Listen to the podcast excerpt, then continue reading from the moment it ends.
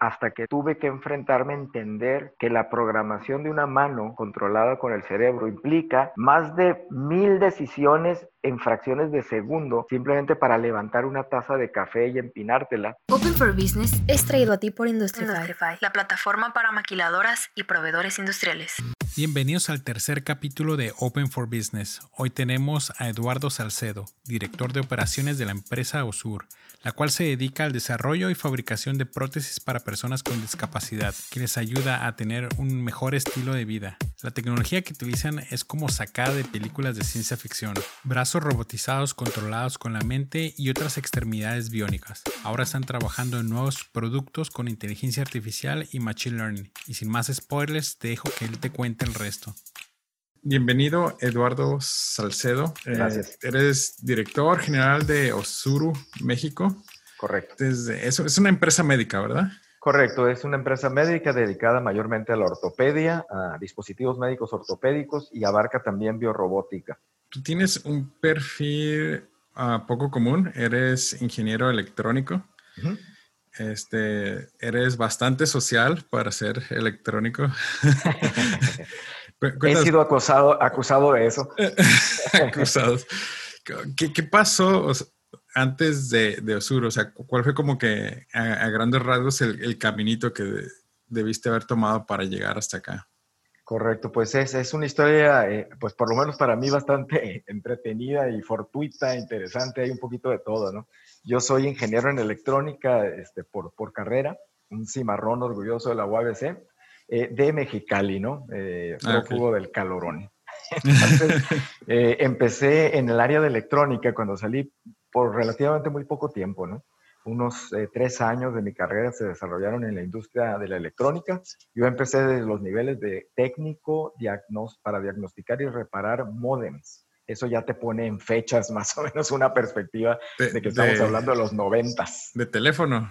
eh, modems de teléfono, de línea telefónica, esos que oías primero el mar, como sonar, antes de establecer la conexión y, volar. Volar entre comillas, ¿no?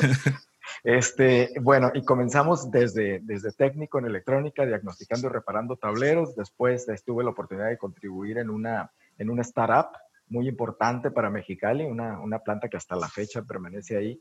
Es Mitsubishi Consumer Electronics of America. Eh, fue, digamos, mi primera gran oportunidad ya en estas alturas como ingeniero. ¿Era startup? Ajá, era una startup. Era cuando arrancó la planta que actualmente está ubicada en el Marán, Parque Marán, allá en okay. Y eh, era básicamente la manufactura de televisiones, esto también me va a poner fecha, eh, la manufactura de las sofisticadas y altamente codiciadas televisiones de pantalla gigante cuando eran de retroproyección y tenías que hacer módulos de CRT. Este, era la mitad de tu sala para tener una pantalla de 60 eh, pulgadas.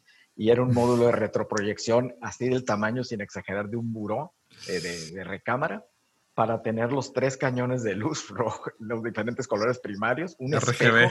RGB, físicamente un espejo para reflejar los RGB y irnos directo a la pantalla de retroproyección, que tenías que verla en un ángulo de 90 grados si querías realmente ver algo, este, porque entre más te movías hacia el 45 o el 0 y demás, empezabas a perder este, visión. Pero bueno, para no elaborar tanto, eh, esos fueron mis, mis inicios ¿no? en el área de electrónica y particularmente me enfoqué en el área de calidad. Eh, el área de calidad fue la que me hizo cuestionarme a cierto momento dónde el profesionista de calidad es más importante, donde el profesionista de calidad es como la diferencia crítica entre lo bueno y lo malo, lo aceptable y lo no aceptable. Pues me contesté en la industria militar, en la industria médica y en Mexicali, industria militar, militar no había demasiada. este, así que la industria médica se convirtió en mi objetivo porque yo visualizaba una carrera para siempre en el área de calidad y quería hacer calidad en donde más contar. Entonces empecé a buscar oportunidades en la área médica. Eventualmente, después de, buscar contactos, tocar puertas, eh, entré a Baxter Healthcare, que desde ese año, del 95, que es cuando entré a la fecha, pues ha cambiado de, nombre de corporativo de razón social, creo que siete veces, sin exagerar. Fue BD hace poco, Care Fusion. Simplemente mi tenura con ellos fue Baxter, Allegiance y Cardinal. Y, y, esa fue mi gran escuela, ¿no? Ahí me, me fogué y me, me, fraguaron como un profesionista de la calidad con capacidades en regulatorio de industria médica y, y desarrollé un gusto por el pensamiento eh, sistémico y el entender cómo puedo enforzar la calidad de una manera que sea indolora para los procesos de producción. Y comenzando atípicamente, diría yo, comenzando no pensando en el proceso en sí, sino en la gente mi contraparte de producción, ¿qué prioridades tiene? ¿Por qué lo veo sufrir tanto cuando le rechazo un par de lotes? O cuando le entretengo un envío porque no estoy firmándole. Y empecé por el lado humano, ¿no? Y entender el juego de prioridades, los indicadores a los que él respondía que se contravenían en, en gran medida con los que yo respondía. Y empecé a buscar cómo tejer unos puentes, ¿no? Entre esos KPIs, esos indicadores eh, e-, ese fue el proceso mental, ¿no? Que me llevó a desarrollarme en el área de calidad al punto que después personas que migraron, Baxter es una, fue una gran, gran escuela en Mexicali, de ahí me he encontrado en todo México, ¿no? Y, muchos aquí en Tijuana, gente que venimos de, le llamamos entre el grupito la madre Baxter. Este, y somos de la madre Baxter y de la madre Baxter porque está lleno de gerentes de planta, directivos, VPs, que estuvimos en algún punto en esa planta. Fue como un semillero. Fue como un semillero. Entonces, eso me sirvió mucho porque hizo eco con gente que me vio trabajar, que me vio desarrollar sistemas de calidad que fueran empáticos con las prioridades de producción, que fueran pro negocio, para usar un término muy común en estos días de elecciones norteamericanas, que fueran muy, unas políticas de calidad muy pro negocio sin rayar en concesiones que implicaran problemas con lo regulatorio.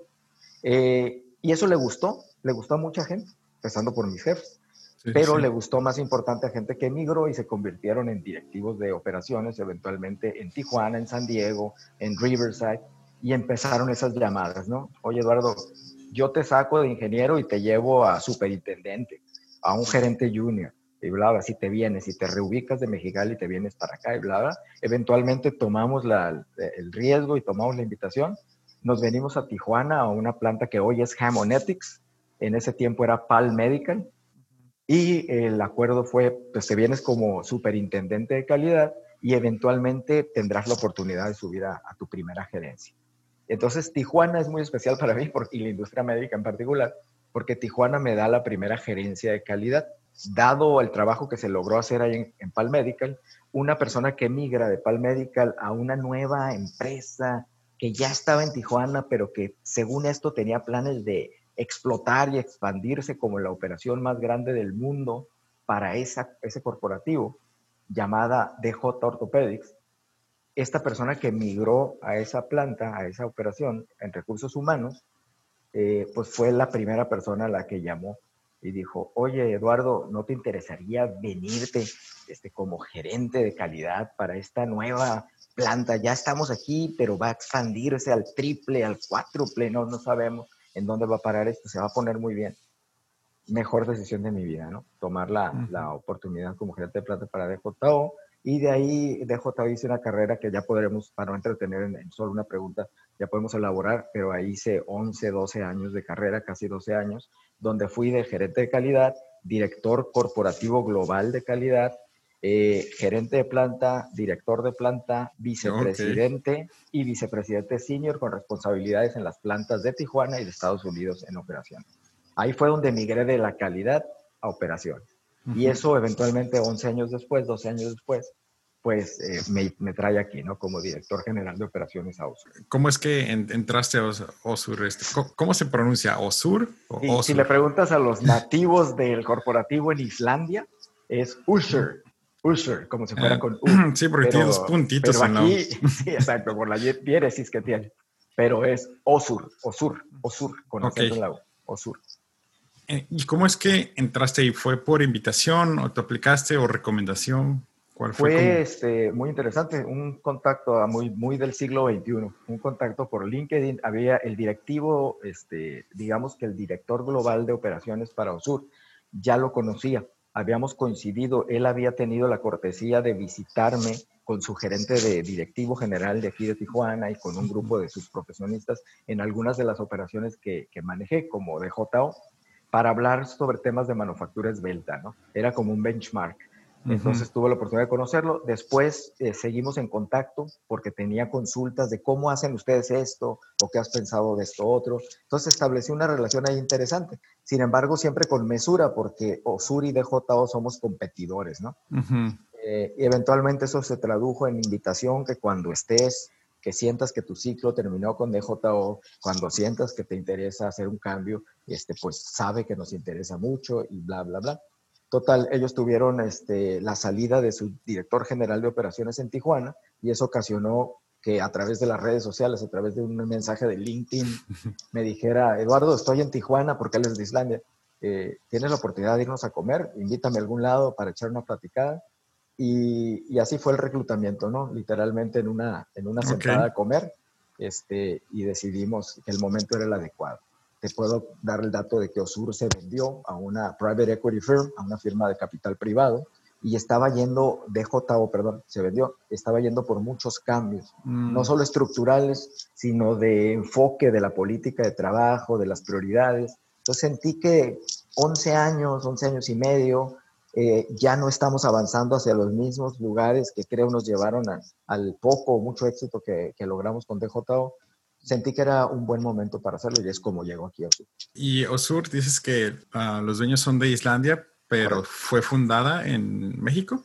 No, fue fundada en Islandia. Ah, de hecho, nace en 1971 en Reykjavik, en Islandia, y eventualmente empieza a detonar y a crecer y a crecer, y ahora es una empresa con presencia global tiene distribución de su producto en todo el mundo, centros de distribución en Australia, en, en, el sur de África, en, Europa, por supuesto, etcétera. Y, y, es interesante, ya platicaremos ahorita, si me das la oportunidad, un poquito de cómo se fue expandiendo este monstruo que ahora es Osur. ¿Ves como alguna diferencia en, en tamaño, en, en, dificultad? Digo, siempre es como que una nueva cultura, este, un nuevo ambiente. Correcto. Este, pero... Definitivamente te das en el clavo. Pero ¿qué fue lo, más difícil? O sea, la, cultura o simplemente, digo, los estándares deben de ser bastante similares, ¿no? O sea, procesos, este, calidad, o sea, eso debe de estar ahí. Creo que fue una cuestión de contrastes. Eh, lo que pasa es que lo que hicimos en, en DJO fue una transformación tan radical del punto de partida a donde lo dejamos que pasamos por un montón de lecciones, de fracasos, de fallas y, también sus... Creciste con la empresa ahí, ¿no?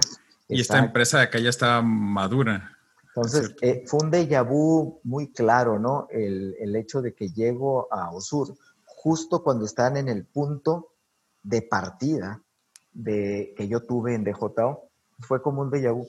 Te, te, te doy el dato interesante de que cuando entré a DJO, eh, en aquel entonces, las conversaciones de sobremesa con mi esposa eran, cometí el peor error de mi vida, esta planta está horrible, es un galerón, vengo de Haimonetics, de Pal Medical, que es cuartos limpios, producto clase 3, que es crítico de vida o muerte que los productos. Y sabes qué, mija, esta planta es un galerón lúgubre, oscuro. Los productos todos son clase 1. O sea, lo peor que me puede pasar es que rechine la bisagra. ¿Qué, hice? ¿Qué hice yo, el, que dije que la industria médica, que la criticalidad, que el, profesional de calidad, de él depende el negocio? Di un retroceso impresionante. ¿Qué horas me vendí nada más por el puesto y el dinero? Te lo juro que esas fueron las conversaciones que hoy todavía me tiene en la cara a mi esposa. Hoy me preguntas, te lo digo sin parpadear y sin dudar, la mejor decisión de mi vida profesional fue haberme movido a DJ.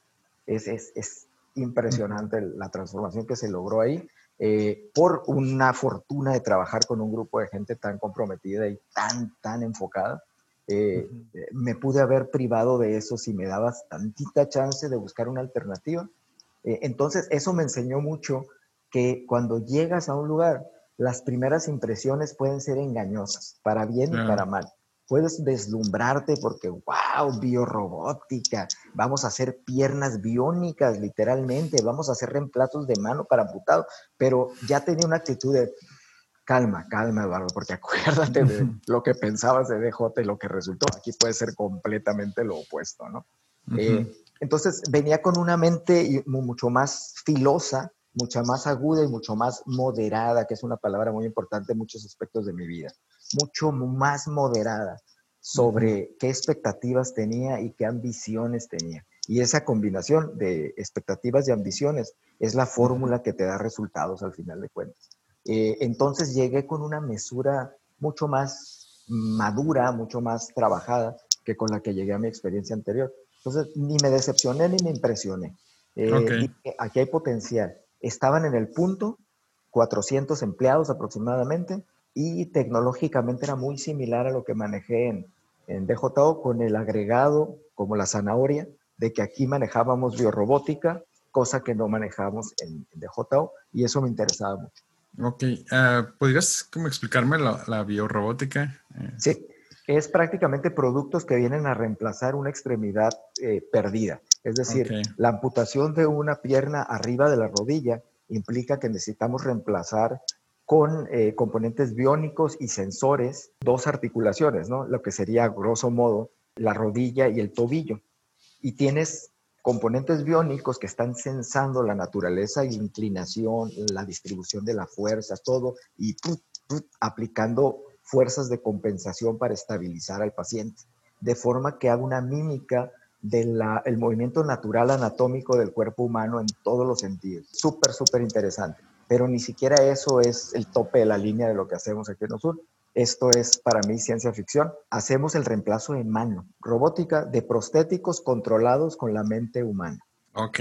Es decir, no con un controlador aquí, no con un PLC integrado. El impulso eléctrico del cerebro a unos transmisores inalámbricos en las terminales nerviosas del muñón transmiten a un receptor inalámbrico en la guantaleta que se pone uno como mano y con la mente controlas el movimiento de las falanges y las diferentes actividades. Eh, mucha gente ni se imagina que, eh, como me gusta decirlo en inglés, el Good Old Dusty Tijuana se está haciendo un producto y una tecnología de vanguardia mundial del planeta. no, no, no, no sé qué me puedan citar más avanzado que prostéticos controlados con la mente para reemplazo de falanges de, de mano. Oye, y, esos funcionan, supongo que me, me, comentas con impulsos eléctricos, ¿no? Pero son, son, diferentes para cada persona, ¿no? es programable, es básicamente una cuestión orgánico-electrónica donde tienes que programar y aprender a manejar este, tu, mano. Eh, por ahí te voy a compartir un video que es el que resume en 3, 4 minutos de una manera muy impresionante eh, este producto que cito, que es uno de varios, ¿eh? Que es una maravilla. Entonces, ahora ya, ya te voy contestando mejor la pregunta anterior. ¿Qué encontré aquí? y, qué pienso de esta transición que hice de mi experiencia laboral anterior a, a, esta, ¿no? Y por qué, pues podrás notar en la manera en que me expreso, sí, que todavía tengo esa... Hay una innovación... Honeymoon. Hay una innovación como que bien diferente, ¿no? Correcto. Aquí, porque, Correcto. porque, por ejemplo, estás hablando casi de, o sea, yo estoy así como, wow, es, ciencia ficción, ¿no? Es este... Estamos igual, ¿eh? Estamos igual. Me recuerda a la película de Terminator, ¿no? Que... me quitaste las palabras de la boca, eso literalmente lo digo yo en cada speech que suelto. Les digo a las visitantes, porque viene gente de todo el mundo, ¿no? Vienen doctores de, de, de toda Europa, vienen grupos que, que no están muy relacionados con México, y la mejor manera de comunicarles lo que yo pienso en ese sentido es en un span de vida, es decir, en un abanico de vida, el mío, yo pasé de ver el estreno de Terminator 1 y maravillarme como adolescente de esa escena donde Schwarzenegger se está arreglando la mano. Sí, sí, sí. Poco me imaginaba que 30 años después o veintitantos años después yo iba a estar trabajando para una compañía que fabrica algo incluso más innovador que esa ciencia ficción que yo mismo vi como ciencia ficción hace 20, 25 años. ¿Por qué? Porque era un robot. Lo que yo estoy haciendo ahora supera con mucho. Solamente no me digas que están trabajando en una inteligencia artificial que se llama Skynet. no, no vamos a hacer nada que comprometa el, orden mundial ni nada. Pero, pero es bien, bien interesante, ¿no? Eh, y de nuevo, no quiero secuestrar cada pregunta con respuesta de 45 minutos. Dime, muy tarde para eso, Eduardo. Sí, sí, sí. Pero, pero, pero realmente estamos trabajando, te digo, lo de la mano es solo uno de muchos. Estamos trabajando en exoesqueletos, que más bien Industrias Stark, yo creo, aplicaría mucho más que Skynet. Este, estamos hablando de un concepto que se maneja mucho actualmente en las redes y, y, en las nuevas generaciones, que es la, el concepto de realidad aumentada. Pero yo siempre, cuando hablo del tema, digo, realidad aumentada para mucha gente es que yo pueda con mi iPhone tomar la mesa que tengo aquí enfrente y agregarle un dragoncito que esté saltando. Y, a eso le llaman augmented reality, ¿no? Poder introducir elementos ficticios Este, a una escena real. No, aquí es otro concepto totalmente. Realidad aumentada se trata de que Osura ha estado haciendo productos para prevenir que te lastimes. Ha estado haciendo productos para reforzar la recuperación una vez que te lastimaste. Ha estado haciendo productos para reemplazar el miembro ya cuando no está lastimado, sino amputado. Pero ahora vámonos al siguiente nivel.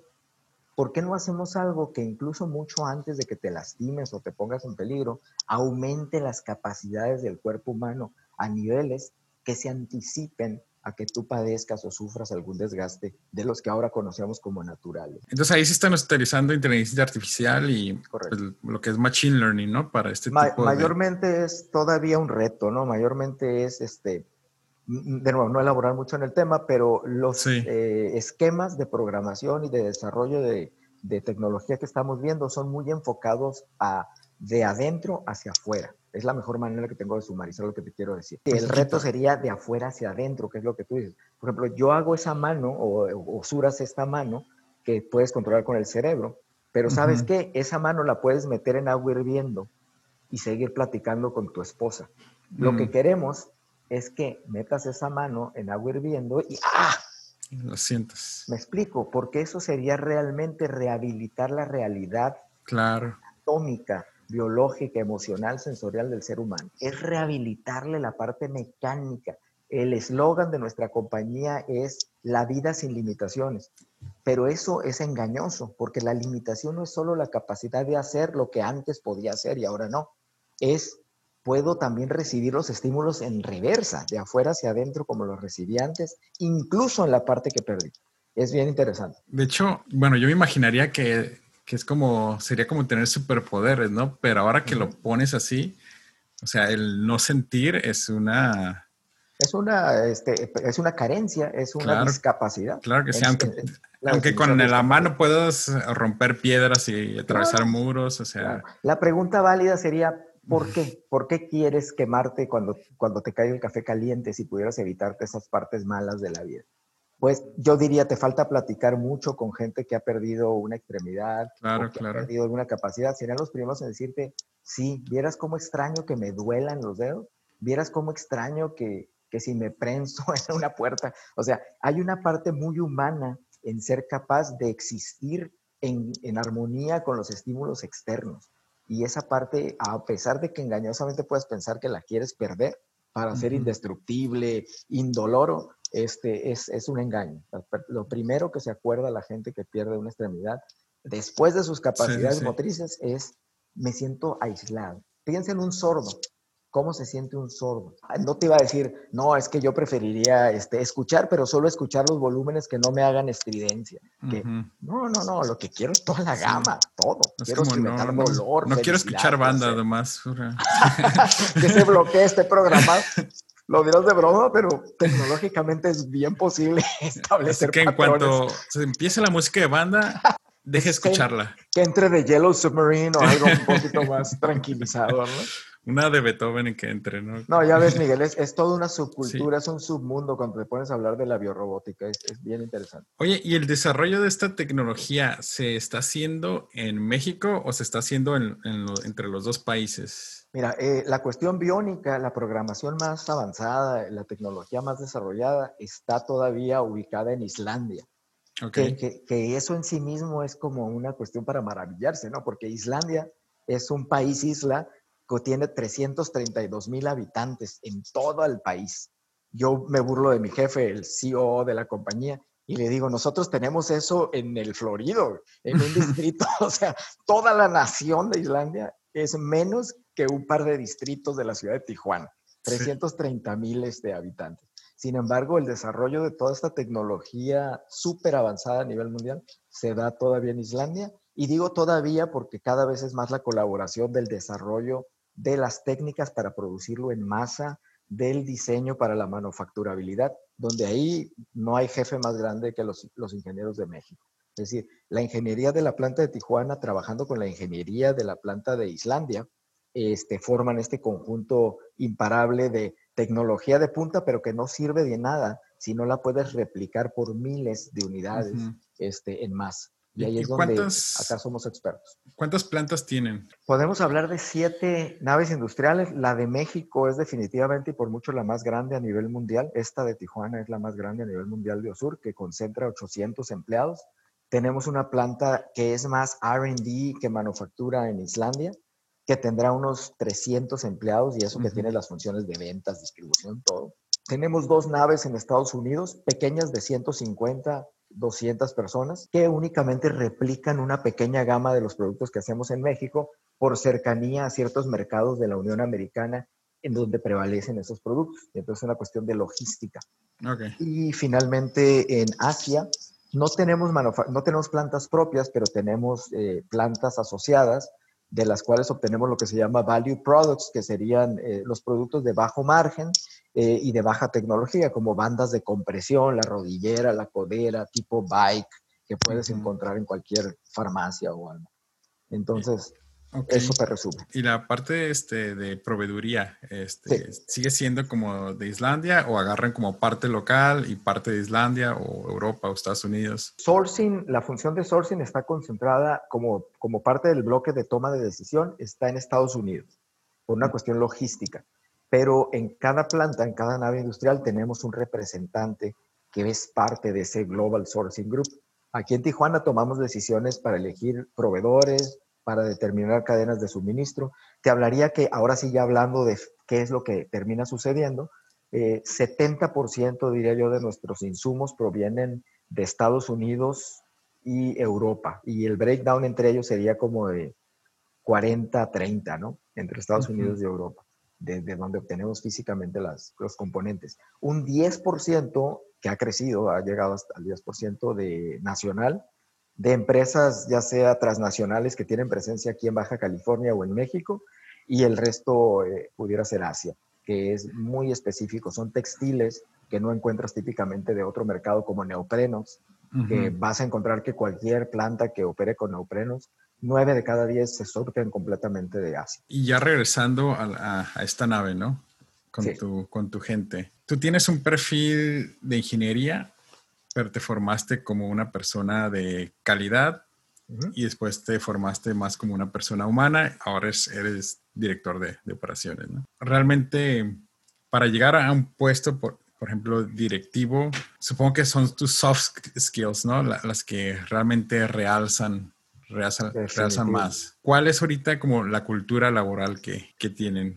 ¿O tú te tuviste que adaptar o fue como un poquito de los dos? sí, siempre, siempre es recíproco, ¿no? Siempre es un poco recíproco. Eh, pero tienes mucha razón en el aspecto de que si algo siento yo que he venido a aportar, pienso yo que he venido a aportar a, a USUR, ha sido influir en esa cultura de comunicación, de apertura, de empoderamiento, que es tan usada la palabra actualmente, pero no significa nada más que demostrar tangiblemente la confianza que dices tener en tu grupo de personas, en tu staff. Eh, creo que eso realmente cambió un poquito los paradigmas, la forma de pensar, de, empezando por el grupo directivo y permeando a todos los asociados, ¿no? Eh, mucho, mucho de la comunicación eh, apuntas muy bien que los soft skills y la, y la parte humana, que no es fácil porque esa no la obtienes en la carrera de ingeniería en electrónica y mucho menos la derivas de, de, los, de las prótesis controladas con la mente o de los PLCs o de las CNCs. O Pudiera hablar de que es un aspecto incluso muy personal, ¿no? Yo muy joven, muy temprano, te lo, si te lo tuviera que resumir en 60 segundos, muy temprano me interesé por las artes marciales y por muchos, muchos años de mi vida he, tenido presencia con las artes marciales, he tenido activa involucramiento en ello y ello te lleva mucho a la filosofía oriental. De ahí que me interesó la calidad porque toda la metodología, la filosofía detrás de los sistemas de calidad, por lo menos en los 80s y 90s, que es donde yo estaba fraguándome, venían del Japón. Mm. Y el mismo Toyota Production System, todas las bases de lo que es Lean ahora, etc. Entonces me engrané por el lado de la filosofía oriental, de las artes marciales, de la optimización, tanto en las artes marciales como en la ingeniería, obtener el mayor impacto con el menor uso de, energía y de recursos es el objetivo. Entonces, muy temprano empecé a, cazar esos conceptos. Dije, yo quiero ser el karateca de, los, de, las, de la calidad, ¿no? Y aplicar todas estas eh, enfoques y estas ideas al sistema de calidad. Entonces, ahí empecé a desarrollar la capacidad de más bien enfocarte en la parte humana, filosófica, entender a la persona con la que estás trabajando y después entender el proceso, no al revés, ¿no? Porque a veces si entiendes, primero, si entiendes primero el proceso y eso es tu prioridad y después te encargas de venderle esa visión a la persona, vas de pierde porque tú estás viendo de entrada todo lo que tú necesitas que suceda y en la forma que necesitas que suceda sin considerar que esta es una reciprocidad, una simbiosis, una interacción de dos partes. Esa persona o esas personas con las que vas a interactuar también ya vieron su proceso, ya tienen determinado lo que necesitan que ocurra en cada tiempo y son dos trenes en colisión, en, trayectoria de colisión. Entonces, si primero te vas con la persona y entiendo qué proceso estás viendo tú, qué tiempos en tu mente, qué tiempos te imaginas que deben de suceder, qué estás esperando, cuáles son tus expectativas y después pues, es más chamba y se necesitan obviamente skills, como en, las palabras soft skill, es más skill que soft, eh, hacer la tarea pues de llevarte esa visión y tratar de empatarla con lo que tú necesitas que ocurra y encontrar los puntos compromiso. Y esto se dice y dices, claro, pues es obvio, pero hacerlo y entenderlo y realmente implementarlo, eh, eso se llama carrera profesional. Y los resultados que hayas podido cosechar a lo largo de la misma te van a decir si estás realmente haciéndolo si tienes los skills y si entiendes, o si crees que lo haces, que lo entiendes y que, que lo logras, ¿no? ¿Y Osuro qué ha aportado a ti? Uf, muchísimo, muchísimo. Este sabor agridulce nuevo para mí es como el Panda Express de las, de las experiencias laborales. O sea, unos sabores agridulces, unas mezclas extrañas. ¿Por qué? Porque es la empresa por demás eh, más avanzada tecnológicamente con la que he trabajado eh, es la empresa con más acelerado crecimiento. Y mira que vengo de, historia de crecimiento que me ha tocado vivir. Y al mismo tiempo es la empresa que más ha respondido y reaccionado al enfoque humano, al aspecto del enfoque humano. Yo he tenido en Charola de Plata, haz de cuenta si pudiera haber descrito lo que se presta para mi estilo de liderazgo, para mis ambiciones de hacer equipo, esto hubiera sido la receta perfecta. Te lo resumo en, el speech que le he tirado a mi staff más de una vez. Señores, podríamos estar haciendo ventanas para la Chrysler y deberíamos de derivar significado y sentido de lo que estamos haciendo todos los días. Deberíamos sentirnos orgullosos haciendo ventanas para el carro. Pero aquí estamos haciendo prótesis que le reemplazan la mano, la pierna a un niño de 7 años que perdió en un accidente de atropellamiento en la calle la pierna, si no derivas significado y sentido y motivación de lo que venimos a hacer aquí todos los días, algo tiene que estar mal contigo. algo, algo falta. ¿Y tienen visitas de vez en cuando como de pacientes que, han probado? No lo hacíamos, fíjate, es algo, es una de las primeras cosas que detecté que eran oportunidades perdidas.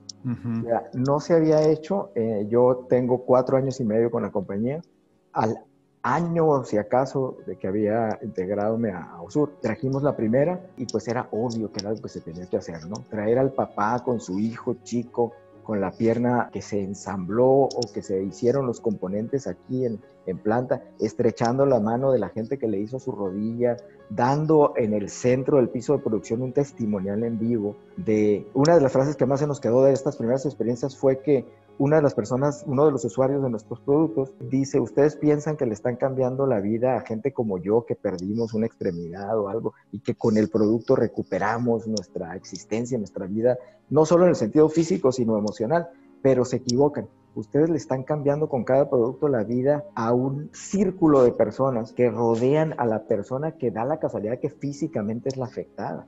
O sea, ustedes vieran la vergüenza que me dio el día que me pusieron su producto y que la verdad me daba pena no sentirme, no poderme sentir tan feliz como veía que estaba mi papá y mi mamá. O sea, estaban algo de, de, si algo me algo no estoy cachando. Qué loco. ellos no pueden estar más felices que yo y los veía y no cabían en sí en una de lágrimas y de llorar y de carcajearse y de abrazarme. Llegó el punto, nos confesaba él, que acá por dentro me preguntaba, tamán, están más felices ellos que yo, o sea, algo debe estar mal conmigo, Y, ahí caí en cuenta, dice él, que ustedes le cambian la vida, el último al que le cambia la vida es al amputado, sino a todas las personas que pudieran importarle, interesarse en él, le están dando un impacto de una bendición. Entonces, ese tipo de mensajes hace eco y realmente es, es, muy, muy importante que se escuche por las gentes que día con día están ensamblando fierros y tornillos porque tienen que saber que están haciendo algo orgánico. ¿no? ¿Viste un cambio después de, de esas invitaciones? Sí, sí, es lo que te digo. Es, este, cuando me preguntabas qué pensaba y qué, cuál era la experiencia diferente, ¿no? es eso. Nunca había tenido el lujo, porque es el lujo o la bendición de haber experimentado tanto integración después de experiencias como esa, de que aquí ya siento, honestamente hablando, en muchos casos de que estamos hablando el mismo idioma, estamos en las mismas ideas por experiencias como esa, ¿no? que ya está la complicidad de voltearnos a ver y decir eh, cuándo va a venir alguien más o qué pasó con el nuevo producto, sería bueno que viniera un usuario, porque quieren ese recordatorio, quieren esa cercanía, esa experiencia con su producto, no solo con su producto final, sino con su usuario final. Y yo creo que como directivo ya de, de, varias, la fortuna de dirigir varias empresas, te puedo decir que es el objetivo final. Lo que quieres es que tus asociados a todos los niveles sientan una conexión y un interés directo con tu usuario final. Por lo menos con tu producto final. Pero si es con tu usuario final, ya estás en otro nivel. Y creo que eso, honestamente hablando, puedo decir que, que lo censo y lo percibo en, en esta planta. Entonces, la parte humana, ¿no? Es la que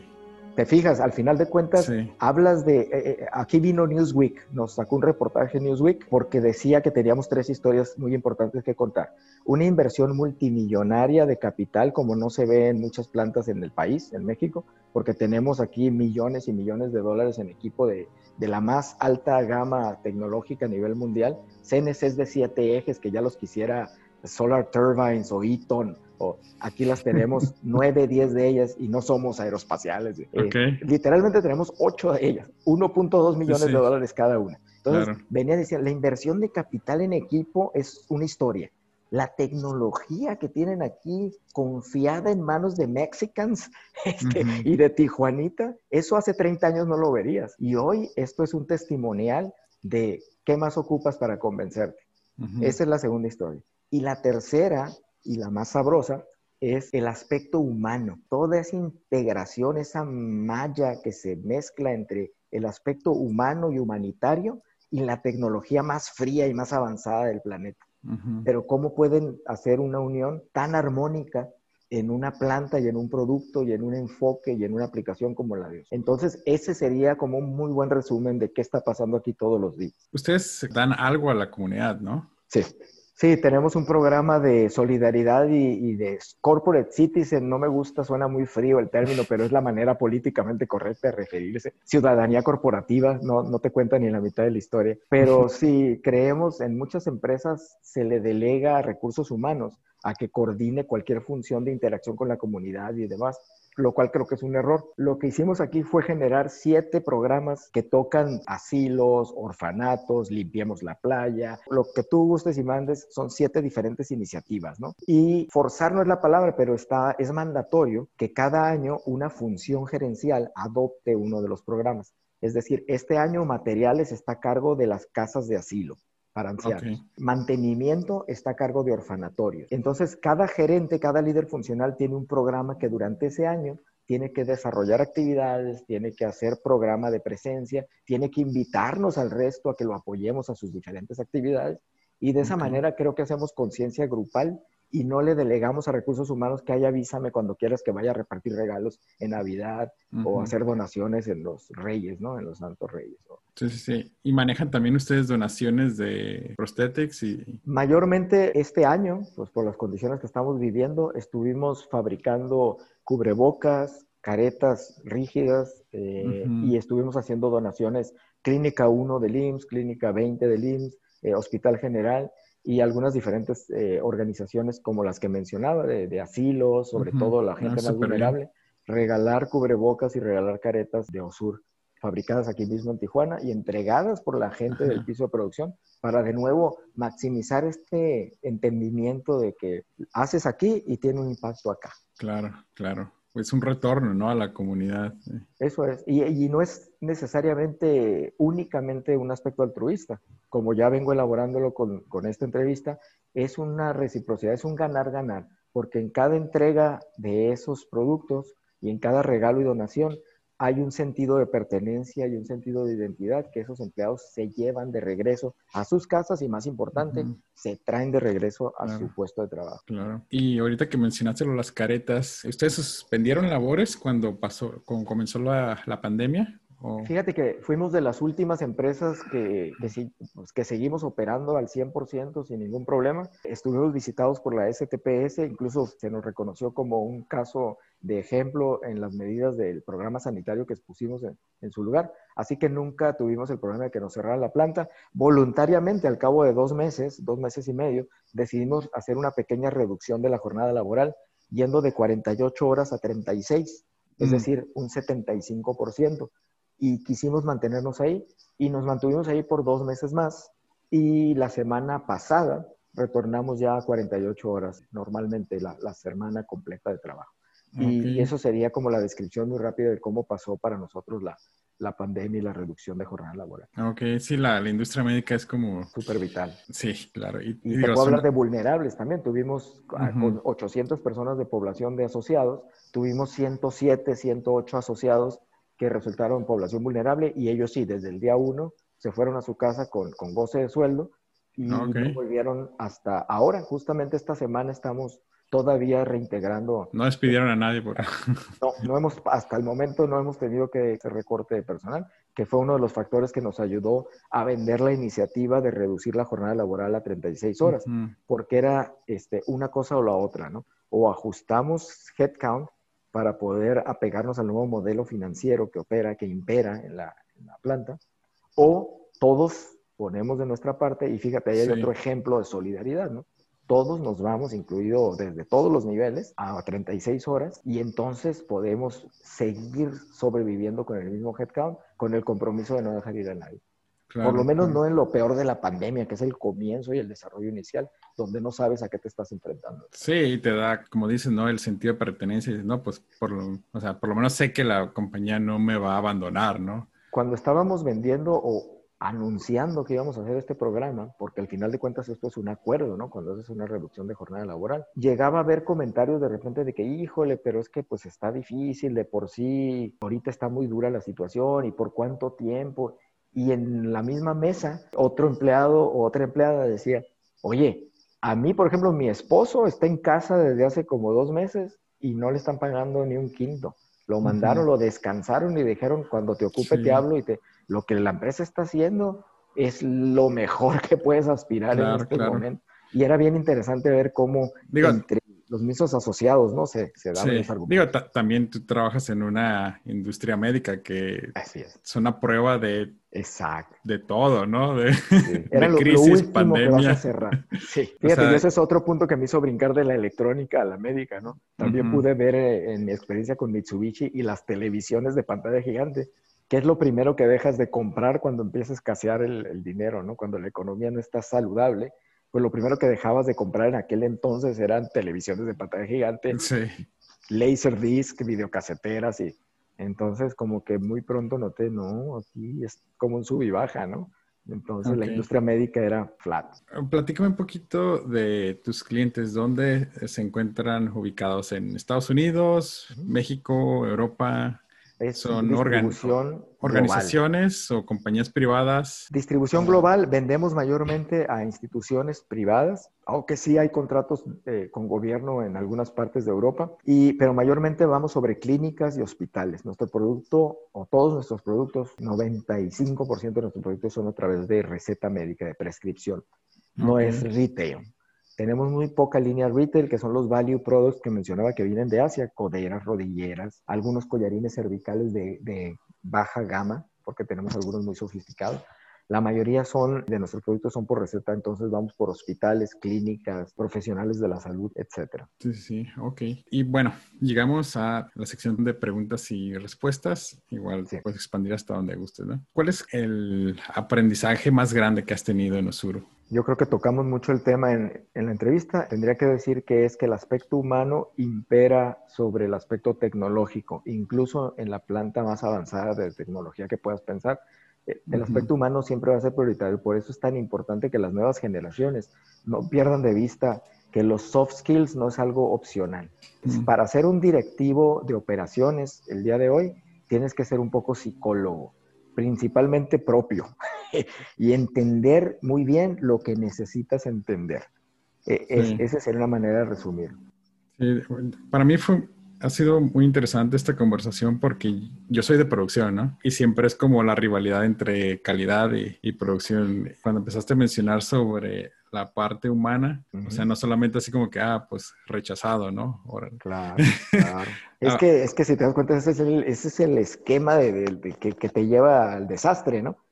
Tú sientes la rivalidad y yo también la sentí en su momento porque tenemos prioridades diferentes pero nos quedamos ahí, decimos, ah, sí, es que tenemos prioridades diferentes. A él le interesa que se mande el envío y a mí que se vaya bien. Y los dos tenemos razón y se acabó el mundo. Vámonos a poner, a ver quién pone la cara más. Sí, pero estamos en el mismo equipo, estamos, queremos lo mismo al final de Sí, tienes que ser mucho más pragmático que eso y mucho más ambicioso que eso. Ok, ¿a qué eventos importantes se celebran en la empresa?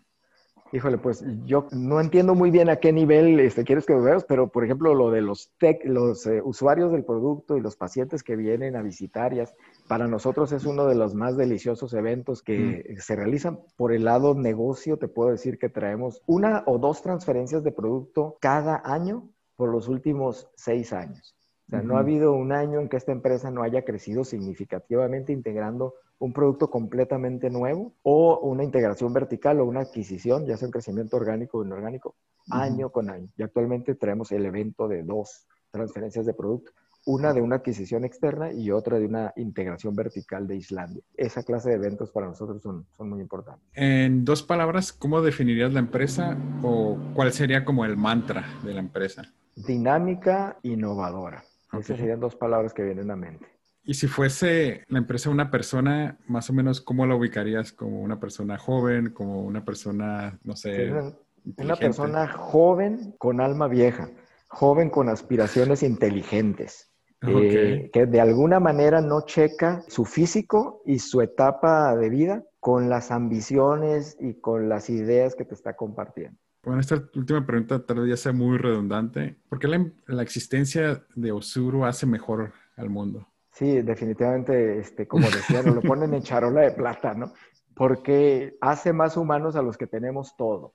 Lo que quiero decir es que hasta que no tuve que enfrentarme a entender que la programación de una mano controlada con el cerebro implica más de mil decisiones en fracciones de segundo simplemente para levantar una taza de café y empinártela. E, es irónico, pero hasta que no entiendes la complejidad de la tecnología, te viene una apreciación muy nueva y muy innovadora de lo que tienes de a gratis cuando nace.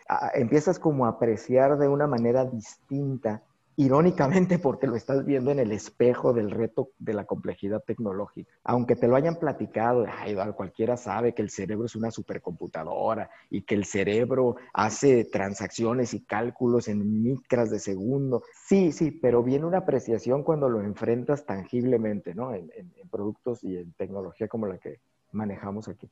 Es un entendimiento innovador. Ok. ¿Cuál sería el perfil de un aliado, ya sea como proveedor o, cliente que ustedes buscan, ¿no? Entre certificaciones y, valores, ¿no? Creo que tendría mucho que ver con eso, ¿no? Valores, sobre todo una cultura de trabajo y una aspiración de, trascender un poquito más allá de la matemática, de la eficiencia y de lo regulatorio y de la calidad y de los volúmenes. Tener aspiraciones un poco más elevadas, ¿no? puede sonar que no tiene nada que ver con lo frío del business, pero en nuestra experiencia tiene mucho, mucho que ver. No es una cuestión, como decía antes, altruista, es una cuestión de una ambición bien enfocada. Si tienes el entendimiento un poquito superior de un propósito más elevado que dar el número de productividad al costo que se te pide, va a implicar que tengas mejor volumen y mejor costo, simplemente por el hecho de que tus ojos están enfocados en algo incluso más grande que eso. Ok, ok. Y ya por último, ¿a dónde quiere llegar Osuro en cinco años? Osur Tijuana diría yo que a seguir siendo la planta más grande y más estratégicamente importante a nivel mundial para Osur. Osur como compañía global a seguir proviendo cada vez tecnología más innovadora y que replique de mejor manera la anatomía y las condiciones del cuerpo humano para poder resarcirle a las personas que tienen la mala fortuna de perder alguna capacidad, porque ya no tuvimos mucho, tanto tiempo, pero ah, también hacemos aparatos auditivos, lo físico, este, cualquier articulación del cuerpo. Entonces, OSUR tiene la ambición de seguir innovando y siendo puntero en soluciones que repliquen el cuerpo humano y la movilidad. Eduardo, pues muchísimas gracias. La verdad, de hecho me gustaría estar más tiempo platicando contigo, pero igual Disfruté mucho la entrevista. Muchas gracias. Igual lo podemos hacer, yo creo, en una segunda parte porque eh, con gusto. Muy padre. Muchísimas gracias. Con gusto. Gracias, Miguel. Seguimos en contacto. Open for Business es traído a ti por Industrify, la plataforma para maquiladoras y proveedores industriales. Muchas gracias por escuchar este capítulo. Para más información sobre esta entrevista, puedes encontrarnos en nuestra página de industrificados.com donde encontrarás todas las entrevistas, videos de nuestros invitados y patrocinadores. ¿Te gustó este capítulo? Síguenos en Spotify o iTunes y danos un review de 5 estrellas. De nuevo, muchas gracias y hasta la próxima.